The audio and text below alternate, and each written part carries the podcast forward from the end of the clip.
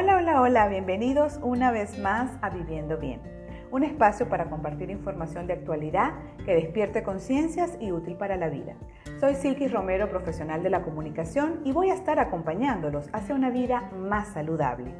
Hoy les estaré hablando sobre el bienestar en el hogar y este episodio se titula Si lo tienes, cuídalo. La palabra hogar, según la RAE, tiene varias acepciones. Se puede usar para referirse al lugar donde se genera el fuego para calefaccionar o para cocinar. También se usa para hablar de el domicilio o la casa, de igual manera para referirse a un asilo o asilos, pero en el argot popular, la palabra hogar se usa de forma subjetiva para referirse a ese espacio privado en, en el que nos sentimos protegidos y acompañados. Esta palabra está asociada con ese calor familiar, con ese lugar donde, como les decía, nos sentimos libres de ser como somos, donde se está tranquilo, sin presiones sociales, un lugar para compartir. Es nuestro lugar íntimo. El hogar, por lo general, es donde se fortalecen los lazos matrimoniales, entre padres, bueno, matrimoniales y también entre padres e hijos. Incluso allí se fortalece también nuestra vida espiritual. De acuerdo a todo esto, ¿verdad? Podríamos decir que es un lugar importante para cada uno de nosotros. Es por eso que nosotros deberíamos personalizar ese espacio. Este lugar debe tener ese toque especial que lo identifique como nuestro. Allí debemos sentirnos felices, encontrar la paz que no encontramos fuera y lo ideal es que el hogar sea el refugio a donde llegar y soltar esas cargas y esos afanes propios del día a día. Por ello, hoy, aquí en Viviendo Bien, voy a estar compartiendo con todos ustedes algunas recomendaciones para tener un hogar más amable, así como lo oye. Lo primero que le puedo decir es que sin importar sus recursos económicos, enfóquese en que ese lugar donde usted vive sea un lugar que esté en orden y esté limpio. Que cada área de su casa pueda tener estas características. Lo segundo, de acuerdo a sus posibilidades, acomode el mobiliario de manera que tenga la mayor cantidad de espacio libre. ¿Por qué espacio libre? Bueno, porque el espacio libre le va a aportar una atmósfera de orden a su casa sin tener mucho que hacer. Solamente con tener espacio libre ya eso le va a dar orden. Tercero, procure usar tonos claros o neutros en las paredes. ¿Por qué? Bueno, porque esto le va a permitir pensar con mayor claridad. Cuando usted llegue embotado, agotado de la calle, de su día a día, usted llega a su casa y usted se encuentra en una casa, por ejemplo, con colores neutros, colores claros, usted va a poder entonces tener primero paz. ya le voy a hablar más adelante de eso porque la paz no es solamente con el color o con ciertas cosas que podemos hacer, va más allá. Pero esto le puede ayudar muchísimo. Tener, por ejemplo, si usted vive en una casa muy oscura, pintar la casa de blanco, eso ayuda a potenciar la luz. ¿Ok? Cuarto, si tiene la posibilidad, deje entrar la luz natural. Sé que no todas las personas tienen esa bendición de vivir en un lugar donde la luz natural, ¿verdad? Entre sin ningún problema. Pero bueno, si usted es uno de los, de los bendecidos que tiene esa posibilidad, entonces abra la ventana, deje que entre la luz.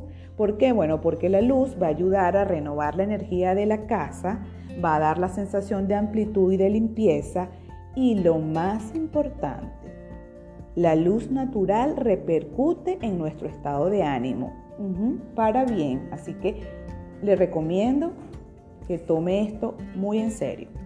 Quinto, cuando necesite remodelar, cuando necesite redecorar, cuando necesite hacer algún cambio eh, en cuanto a muebles en su, en su casa y tiene poco espacio, inclínese por esos muebles que cumplan doble función. Sí.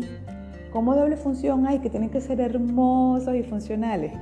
bueno, eso ya es algo aparte, ¿no? Pero en este caso me refiero a que, por ejemplo, si usted compra un sillón, procure que ese sillón, además de que le permita o le sirva para sentarse, también le sirva para guardar objetos. Un dato importante, por ejemplo, en el cuarto de los niños. Ustedes saben que los niños tienen muchos juguetes y les gustan los juguetes y tirarlos para acá, tirarlos para allá, tenerlos todos regados. A veces, dependiendo de la normativa de cada hogar, hay niños más ordenados que otros, eso es evidente, ¿verdad?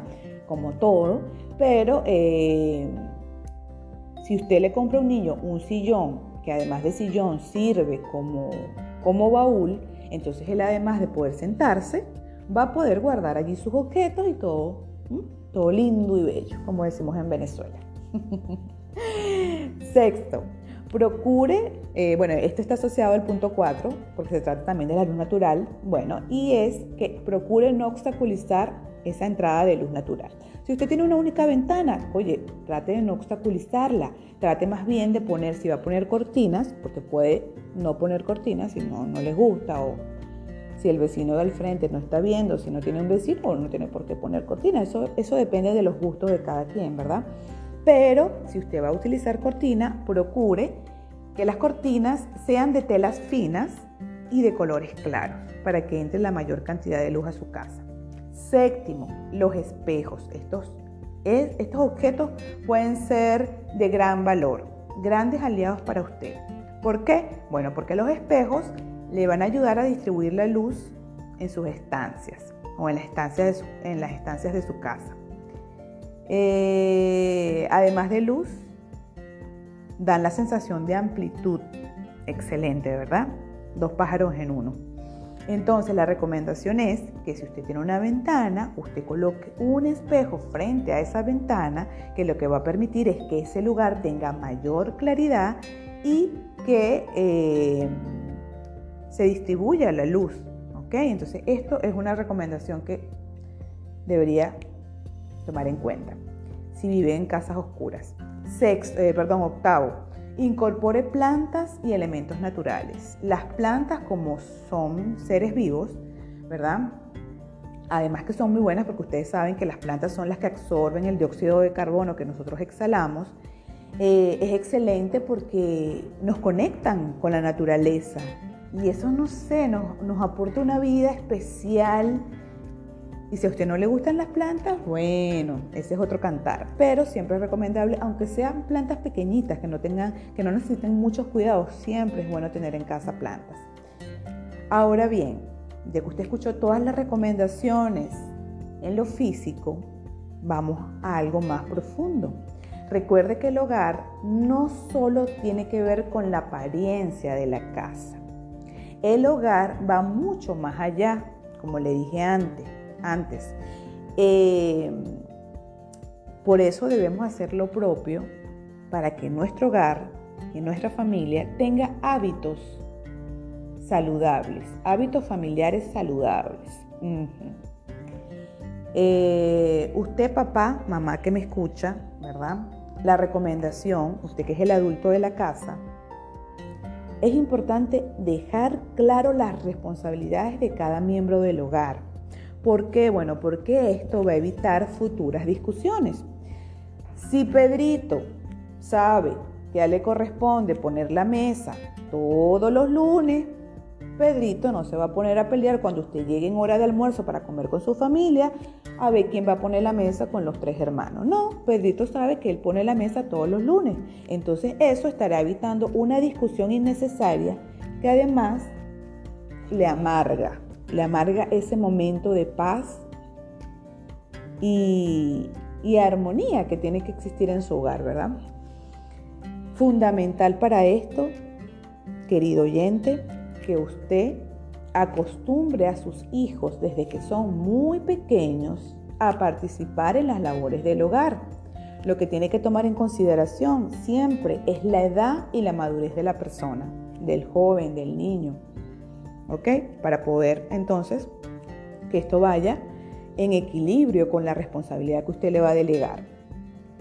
Importantísimo también para tener buenos hábitos familiares o hábitos familiares saludables, mejor dicho, compartir momentos divertidos, momentos que puedan disfrutar entre todos. Usted puede elegir entre ver películas, contar chistes, jugar, pero la complicidad entre padres e hijos y entre hermanos es sumamente importante para tener un hogar, un hogar saludable. Otra de las recomendaciones más lindas es comer juntos, comer en familia. Aunque sea una vez al día, procure sacar ese tiempo para comer todos juntos sentados en la mesa. ¿Por qué? Porque esto va a fortalecer el vínculo afectivo. Nos va a permitir disfrutar un tiempo que, es tan rico porque la gente fluye cuando está comiendo. Y más si está comiendo algo rico, ¿verdad? Una cosa lleva a la otra y todo va de la mano. Entonces, importantísimo también sacar un tiempo para comer en familia. Y recuerde que este tiempo es importante que sea armonioso. ¿Por qué? Porque de nada vale sacar un día o una comida para compartir si van a estar quejándose, discutiendo, con malas caras. Entonces, así no vale la pena. También es importante, querido oyente, que usted procure tener un lenguaje cordial la mayoría del tiempo que pase con su familia. Un, lenguaje eh, no le voy a decir que, ay, paz y amor todo el tiempo, porque no, evidentemente en los hogares siempre pasan circunstancias, situaciones que a veces no nos hacen ser tan amorosos, pero en la medida de lo posible tenga un lenguaje cordial. Evite los gritos lo más que pueda y aprenda a disculparse con sus seres queridos cuando usted se equivoque. Si comete un error, procéselo ok, me equivoqué y vaya y pide disculpas. Abrace. Esto nos va a permitir tener un verdadero hogar. Entonces ya tiene las recomendaciones en cuanto a la estructura física, ¿verdad? Y tiene las recomendaciones para tener hábitos familiares saludables. Hasta aquí, queridos oyentes, el episodio de hoy. Espero que haya sido de valor para sus vidas y recuerden que pueden seguirme a través de Instagram como Silkis Romero, en Twitter como Silkis M2R. Y la invitación, por supuesto, es para la próxima semana en otro episodio de Viviendo Bien. Chau, chau. Dios los bendiga.